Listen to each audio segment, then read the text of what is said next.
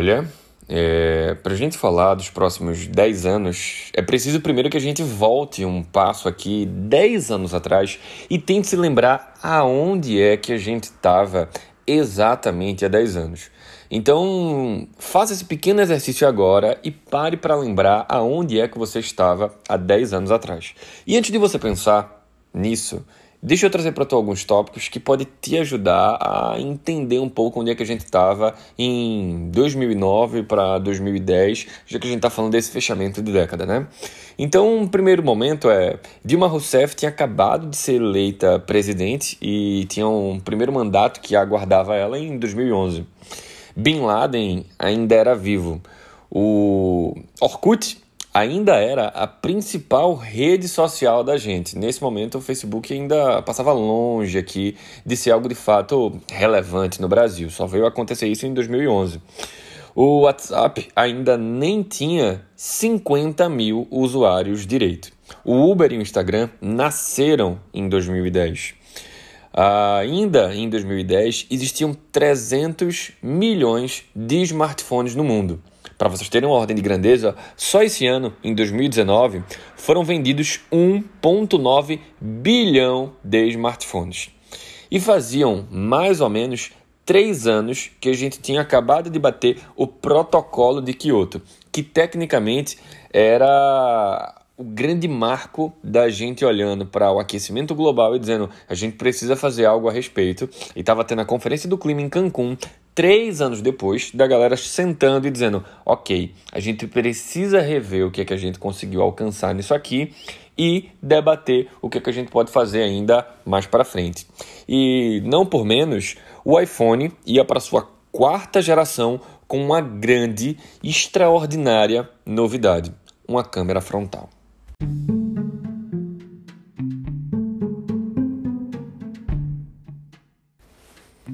Eu queria muito estar tá aqui agora dizendo para vocês com toda clareza e certeza do mundo o que é que nos aguarda nos próximos 10 anos.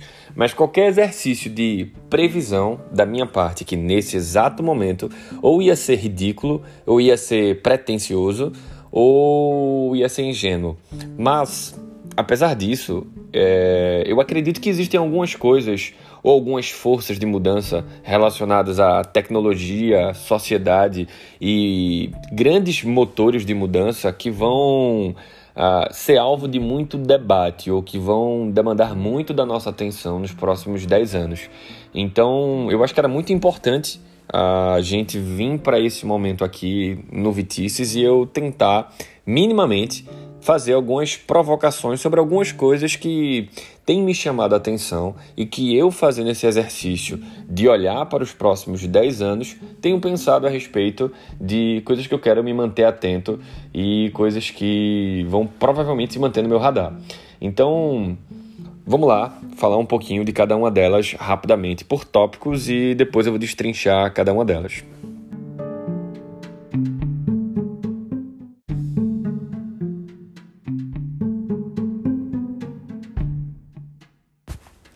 Eu queria muito estar tá aqui agora, nesse exato momento, dizendo para você quais são as coisas mais específicas com qual a gente vai estar tá tendo que lidar nos próximos 10 anos.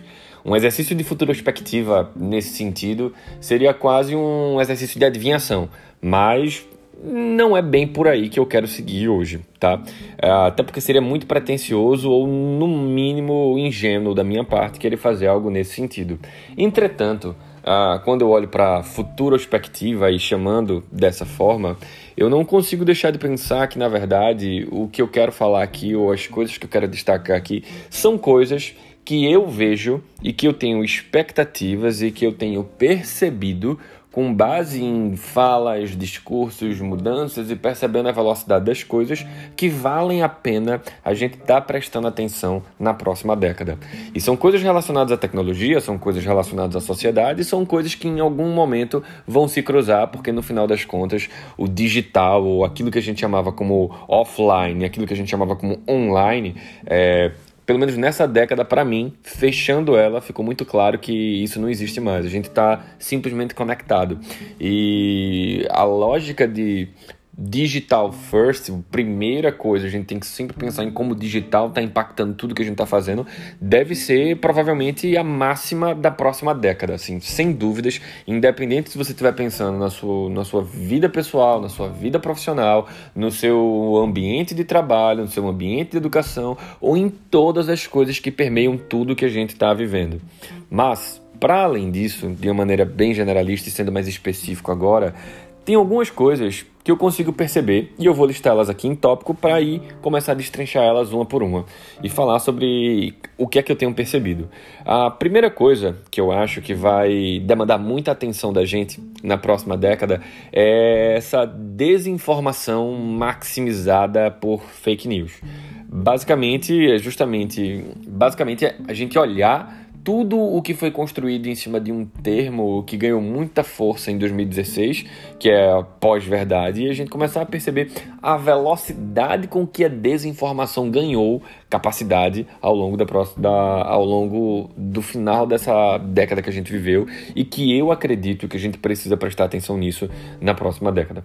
Uh, a segunda coisa que eu acho que vale a pena a gente prestar atenção é sobre internet das coisas nas nossas casas. Eu acho que isso é algo que vai mudar radicalmente e eu não duvido da gente ver nos próximos.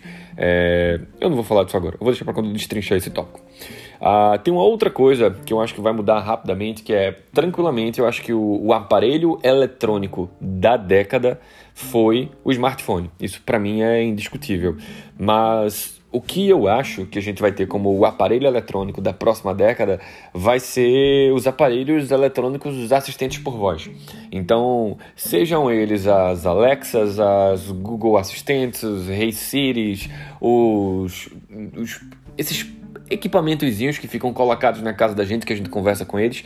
Eu acho que eles vão começar a ter cada vez mais inteligência e controle sobre a casa da gente, mas eu também vou deixar para falar isso destrinchando um pouco mais lá na frente. Uh, tem uma outra coisa que eu acho que vale pensar e a gente prestar bastante atenção, é sobre as conversas a respeito dessas regulações que vão se aquecer muito mais na próxima década.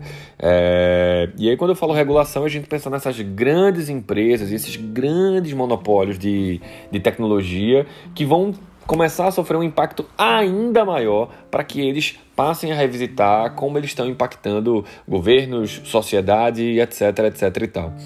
Por outro, por outro, por penúltimo tópico, na verdade, eu acho que a gente vai viver uma revolução na maneira como a gente é assistido digitalmente na nossa saúde. E aí tem todo um espaço para a gente falar sobre health techs, que são essas empresas de base tecnológica trabalhando na área de saúde, mas também eu acho na maneira como a gente começa a botar reloginhos no nosso pulso, começa a monitorar o tempo que a gente está dormindo, começa a monitorar. Isso é para mim o arranhar da superfície do que a gente vai ver na próxima década. E por último, eu acho que é algo que a gente não pode é, de forma alguma ignorar que vai ser uma pauta muito forte para a próxima década é o tal do emergência climática. Então, a gente passou a tratar de, de, de catástrofes ambientais com um tom de emergência e talvez esse vai ser um tom muito forte que vai se acentuar ainda mais pela próxima década. Mas bora lá destrinchar cada um dessas coisas. Ah, e uma última coisa também que eu acho que vale lembrar é, em 2010 a, o Instagram tinha acabado de nascer, o Facebook nem tinha chegado e direito aqui no Brasil e a gente ainda tinha um grande apreço pelo Orkut. E aí, uma das últimas, e talvez é uma das coisas que eu arrisco dizer, é, eu acho que a próxima grande startup, ou a próxima grande rede social que vai ser o, a protagonista da década que a gente vai viver, vai ser uma rede social chinesa. Mas deixa eu explicar tudo isso agora destrinchadamente. Como isso aqui é uma futura perspectiva, não é uma retrospectiva, eu sinto que eu não deveria estar tá lembrando vocês tanto sobre o que aconteceu na década, porque eu acho que vocês ainda estão bem lembrados em relação a, a várias dessas coisas. Mas olhando para o contexto de desinformação maximizada a, a, por conta do digital, eu acho que vale a pena só a gente lembrar né, que a gente viveu um contexto de ver extremas direitas ascendendo muito intensamente em diversos países do planeta inteiro. Então isso não é uma realidade só do Brasil. Uh, uma outra coisa que vale também salientar é 2016 foi um ano muito marcante para a gente na década para olhar para o que é o conceito de fake news, para a gente passar de fato a dizer, meu Deus, isso está impactando eleições de uma maneira muito intensa e muito grave. E eu acho que existem excelentíssimos uh, podcasts que falam sobre isso, ou, ou, ou, ou, outros documentários e filmes e coisas do tipo. Acho que a maior recomendação que eu faço para vocês é olhar o Privacidade Hackeada, que está no Netflix, inclusive. Mas tem uma coisa que, que também foi o grande marco para a gente aqui no Brasil, que foi o contexto da, das fake news nas eleições de 2018 e a disseminação de, de informações mentirosas de uma maneira muito intensa por meio de WhatsApp, de maneira que a gente não tinha nem como conseguir monitorar direito, da mesma maneira como se conseguia ou se tinha capacidade de monitorar isso num Facebook da vida. E olha que isso é, do meu ponto de vista, ah, gravíssimo, mas eu acho que a gente, mas eu acho que o planeta viveu coisas ainda mais assustadoras quando, por exemplo, é, criações de mentiras digitais ah, distribuídas massivamente na internet fizeram com que pessoas fossem mortas, linchadas na Índia e em alguns outros países também ah, do planeta. O que me assustou bastante, me fez fica muito assustado. Me assustou bastante, me fez ficar muito assustado, mas enfim.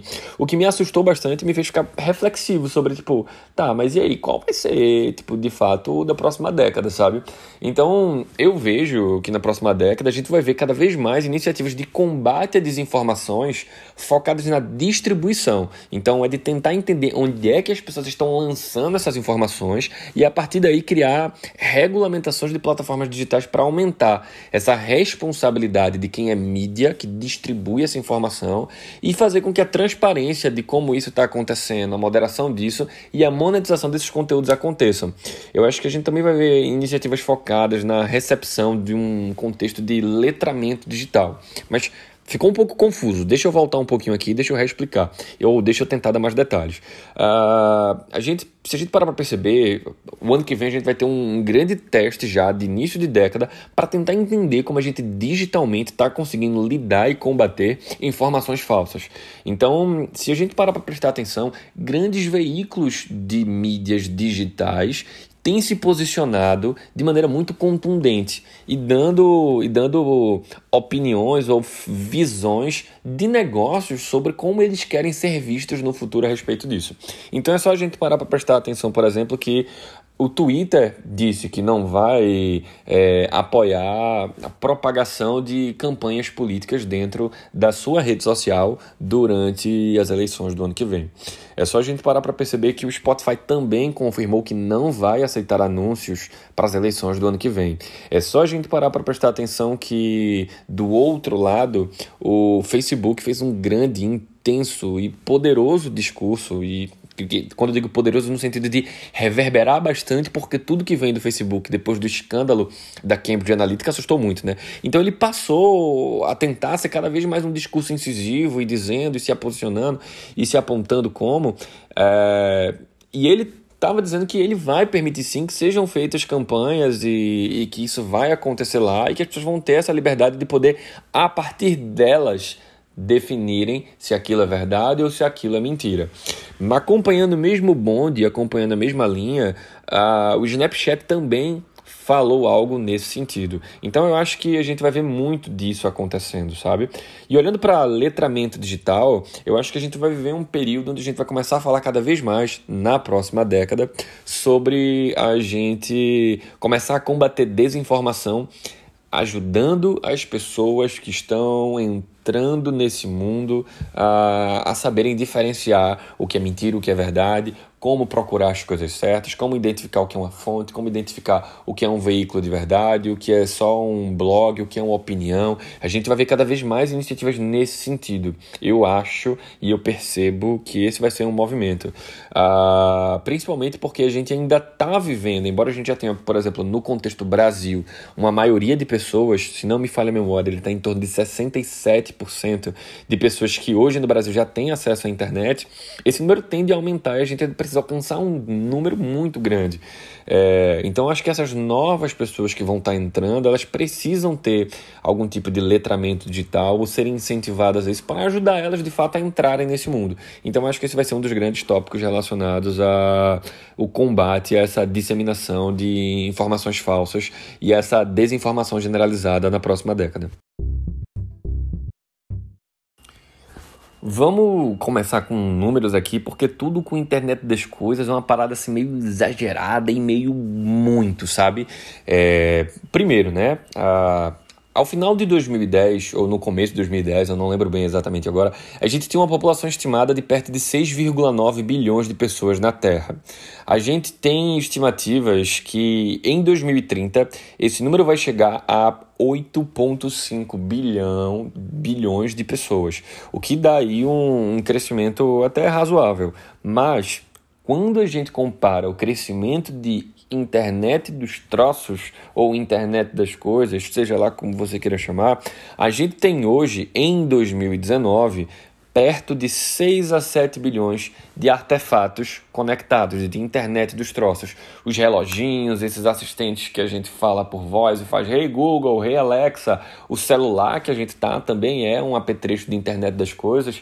Então tem uma série de coisas que vão passar a ter acesso à internet e se comunicar na próxima década. E dentro desse contexto, a, a pergunta que você deve estar fazendo é: beleza, velho, e daí? Qual o benefício que eu passo a ter com, com esse negócio conectado? No final das contas, eu acho que é muito sobre comodidade. E eu acho que a gente vai ver um esforço muito grande de tentar, de, de movimentos de querer criar mais comodidade para a gente. Só que mais do que querer criar comodidade, a gente também vai ter. Uh, da maneira como a gente já se sente em certo ponto invadido pelo celular, imaginem grandes empresas que trabalham com conjuntos de dados, etc., poderem ter uma noção muito clara sobre as horas que você está em casa, porque eles sabem a hora que você liga e desliga a. A luz do seu quarto, a luz da sua sala, a luz do seu banheiro, a luz da sua cozinha. Mais do que isso, aqueles robozinhos que ficam varrendo a casa automaticamente também podem estar tá mapeando como é que é o desenho da planta do teu, da tua casa ou do teu apartamento. Esses assistentes de voz estarem ouvindo tudo que você está falando e tudo que eu estou falando aqui não é nenhuma novidade não. Assim, vários, de episódio, vários episódios de invasão e quebra de privacidade ah, com o uso desses aparelhos foram detectados só nessas, nesses últimos 5, 6 anos, se é que dá para chamar assim, esse, esse pedaço final que se aqueceu ou ganhou mais força é, esses movimentos. Apesar de eu ver com um pouco de receio isso, uh, eu acho que a gente também tem muito a ganhar, sabe? Então eu, por exemplo, tenho uma vida bastante corrida e dentro dessa minha vida bastante corrida, uma das coisas que eu mais gosto ou que eu mais sinto falta é de poder estar tá prestando atenção em coisas legais que eu quero estar tá comprando uh, de feira. E dentro desse contexto, a minha uma geladeira que fosse inteligente poderia, por exemplo, tá percebendo coisas que eu gosto, sabendo dos meus hábitos de consumo e tá propondo e tá se propondo a trazer para mim essas coisas de uma maneira bem prática. Do mesmo jeito, se a gente para pensar em outros aparelhos conectados, pensem num carro. Então, antes do carro dar defeito, quando o carro começar a dar alguns sinais de mau funcionamento, ele pode mandar um aviso por aplicativo e dizer: "Ó, oh, velho, seguinte, tá dando uns problemas aqui meio duvidoso quando eu tô fazendo a movimentação do, do da parte tal para a parte Y, da parte X para a parte Z, e era massa ir aqui no mecânico para poder fazer isso. Ah, eu encontrei um horário disponível para fazer isso e eu consegui até pedir um Uber para você se você quiser. Então, esse é um tipo de benefício que também a internet das coisas pode beneficiar para gente, e eu acho que a gente vai ver um crescimento muito grande nesse sentido, e tudo que em geral trouxer mais comodidade, conforto e fizer com que a gente faça cada vez menos esforço para ser agradado, eu acho que é algo que a gente vai ver muito intensamente na próxima década. Falando agora de interfaces por voz, eu acho que essa vai ser uma das principais tecnologias da, da década. E por um motivo muito simples, ela é uma, um tipo de, de uso no digital muito mais inclusivo do que qualquer outro tipo de interface pensada até então. É simplesmente a gente fazer um comando por voz para buscar aquilo que a gente quer. Então, não tem tela, comando de login, etc. Não tem tanto desses troços e é, é bem mais fácil de usar. Você sabe simplesmente pedir, dizer Alexa, faça isso para mim. Siri, abre o vídeo tal. Hey Google, coloca para mim uma receita de tal coisa, etc, etc, etc. Então, ela é muito mais inclusiva do que as outras tecnologias. Uma outra coisa que eu acho que vale lembrar é o seguinte: eu acho que a gente vai começar a viver, a, a ver assistentes integrados multidispositivos. Então, provavelmente vocês já devem ter visto algum episódio de alguém metendo a mão num relógio, botando um dedinho lá, mandando algum comando de voz, esse comando de voz ir direto para um áudio no WhatsApp que essa pessoa recebeu. Eu acho que isso vai começar a estar cada vez mais multiconectado, da gente estar tá conversando entre vários dispositivos e todos eles integrados por voz. Uma outra coisa que eu acho que vai começar a acontecer na próxima década com muita intensidade, a gente vê corpo começando a nascer para esses assistentes de voz com mais intensidade. A gente já tem coisas nesse sentido, como esses robopets, ou esses, o pessoal chama de companion robots, que são esses robôs de, de fazer companhia e coisas do tipo. Então, talvez o mais famoso deles seja o Gibo, J-I-B-O, é, o Gibo, não, não lembro exatamente, mas seja um dos mais famosos, mas tem vários por aí que estão bem consolidados, e eu acho que a gente tende a fazer com que ele seja uma espécie de comunicação ainda cada vez mais afetiva, a gente comece a conversar cada vez mais com corpos para esses assistentes de voz que vão ser bichinhos, que vão ser coisas fofinhas, que vão ser coisas que estão no nosso dia a dia e que nos ajudam a otimizar, ampliar ou aumentar a qualidade das coisas que a gente faz. Ah, uma outra coisa que a gente vai começar a ver também é publicidade por assistentes de voz. Ah, o mercado está começando a entender como fazer isso podcast e essa criação de conteúdo em voz e o boom desse troço como uma, disso como uma mídia realmente relevante é, eu acho que só dá endosso de que a gente tem um espaço muito frutífero para explorar isso como um conteúdo de publicidade. E eu acho que tem uma outra coisa que a gente vai começar a tentar entender também e vai ver é o que é o conceito de receber uma notificação por voz sem que de fato seja um troço tão invasivo de eu, por exemplo, no meio de ouvindo qual é a minha receita passo a passo, de repente não me chegar um, um sei lá, um anúncio patrocinado do Mais Você ou da, das facas da Polishop ou dos produtos da Polishop. Como é que eu vou fazer esse troço acontecer sem aparecer ou sem ser de uma maneira invasiva? Eu acho que esse é um baita do desafio que a gente tem para a década e que a gente vai ver acontecendo mas que muito provavelmente uh, os grandes dispositivos de voz do futuro vão estar tá muito influenciados por interfaces por voz. Bem, uma das outras coisas que provavelmente vai se aquecer muito na próxima década são os debates a respeito de regulações de grandes empresas de tecnologia. E quando a gente está falando de grandes empresas, a gente não está falando do, daquela empresa que acabou de virar unicórnio, ou do vizinho da gente aqui que trabalha numa empresa de tecnologia que fornece. Não, não é isso. A gente está falando de Google, de Amazon, de Apple. A gente está falando de empresas que têm um impacto global e monstruoso e que, no final das contas, tem algo que começou a ficar na mão delas muito intensamente, que começou a assustar muito os governos e que vai ser também mais uma coisa que vai acompanhar esse debate de regulação que são os dados. Os dados que elas controlam, a capacidade delas usarem esses dados para influenciar decisões, para melhorar a tomada de certos posicionamentos ou para influenciar grupos de pessoas massivos, seja para comprar alguma coisa ou para fazer alguma mudança política, etc. Mas hoje elas são muito poderosas e muito influentes, tanto que governos começaram a ficar bastante assustados com a capacidade delas eliminarem a concorrência, ou seja, impedirem que novos entrantes surjam para que ah, apareçam aí novas empresas e essa concorrência entre os dois lados possa fazer com que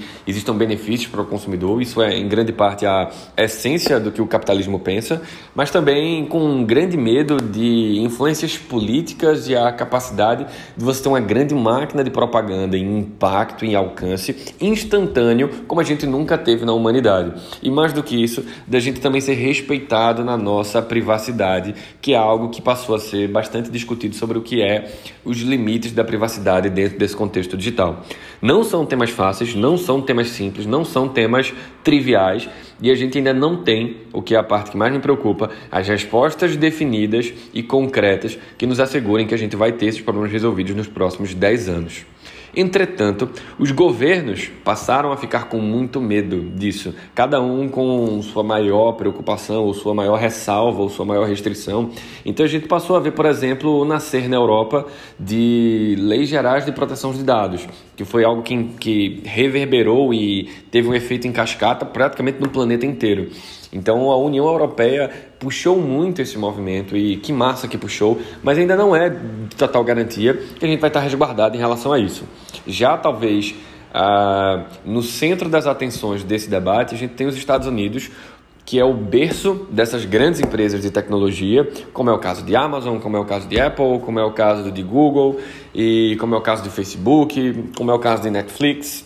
E dentro desse contexto, essas empresas passaram a ter o controle desses dados e começaram a impedir, pela velocidade que elas têm de se alterar e de inovar tão rapidamente, uh, em tantos mercados ao mesmo tempo, que começou a existir uma grande preocupação sobre o que é que a gente faz para de fato impedir que essas empresas não eliminem a possibilidade de nascerem concorrentes, para a gente impedir que eles consigam desnortear governos e para a gente impedir que eles consigam distorcer realidades numa velocidade tão instantânea que a gente, como governo, não tenha como punir eles ou de alguma maneira impedir que eles façam isso. Então, diversos debates sobre regular o uso de dados, regular como eles lidam com essa questão da privacidade dos dados pessoais da gente, de regular como que essas empresas estão impedindo a concorrência. Então, a gente vai ver um aquecimento desse debate muito intensamente na próxima década.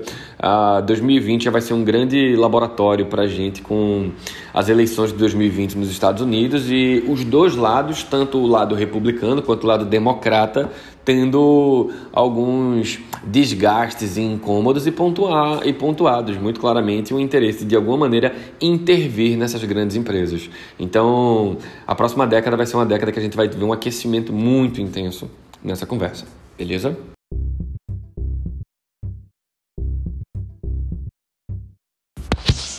É, 2019 também foi um fechar de década que marcou claramente a mudança no tom do discurso a respeito de aspectos relacionados ao meio ambiente.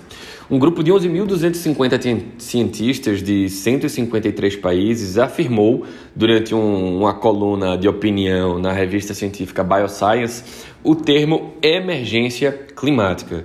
E basicamente esse termo, emergência climática, ele tenta exprimir a ideia de que a crise do clima chegou a um ponto que exige medidas e compromissos drásticos por parte do poder público e da sociedade. Uh, até pouco tempo atrás, esse termo estava restrito a alguns acadêmicos, ao pessoal considerado da militância ambiental. Mas recentemente essa frase passou a circular mais amplamente no debate público, sendo usado por autoridades em diversos países e instituições. Os governos vêm declarando emergência climática em diversas partes do mundo. E a gente não precisa também lembrar quem foi que fechou a década como a pessoa do ano pela revista Time. Greta Thunberg, uma menina, uma adolescente incrível, extraordinária, com um discurso extremamente contundente, que ganhou muita voz e muita relevância pelo tom muito pouco amistoso com o qual ela tratava esse tema. Não que antes as pessoas estivessem tratando de uma maneira amistosa, mas ela conseguiu colocar um vigor e, e trouxe uma nova liderança a esse assunto de uma forma como a gente jamais até então tinha visto. E eu acho que o que a gente vai ver para a próxima década é uma intensificação em diversas instâncias de questões ligadas à sustentabilidade e a lidar com a famosa ou agora dita emergência climática. Então, eu acho que vai ser muito importante que a gente esteja atento para entender como a gente está trazendo sustentabilidade para dentro das empresas, como a gente está mudando nossos hábitos de consumo e de costumes dentro de casa. E eu acho que muitos negócios e muitos aspectos políticos vão ser diretamente impactados por assuntos relacionados à emergência climática. Então é algo para a gente ficar atenção, ficar em atento para a próxima década também.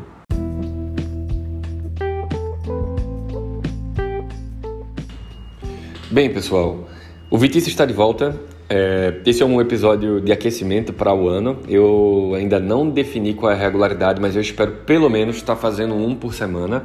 Então, provavelmente no final da semana agora vocês já vão ver outro. E é isso. Vamos se falando, me diz o que, é que vocês acharam e, por favor, manda esse podcast para outras pessoas e me ajuda a fazer a voz do Vitices ir mais longe, porque isso com certeza vai ser um aspecto motivador para eu continuar fazendo mais Vitices. Foi muito massa, muito massa mesmo no final do ano passado, no final da década passada, ver tanta gente postando no Spotify quanto que o, o, o Vitices tinha sido um dos podcasts mais escutados do ano. E é muito doido parar pra pensar isso, porque eu só gravei, bem dizer, empolgadamente até abril. Então, quantas outras pessoas também não teriam tido ele como um dos mais escutados do ano se eu tivesse continuado gravando? Então, eu tô bastante decidido a continuar falando por aqui com regularidade, mas eu preciso da ajuda de vocês para isso. Então, se você achou que o conversa aqui foi interessante, me avisa, manda para mais pessoas e me provoca sobre coisas que vocês queiram que eu converse sobre tecnologia e sociedade por aqui. Beleza? Valeu, galera. Até semana que vem. Tchau, tchau.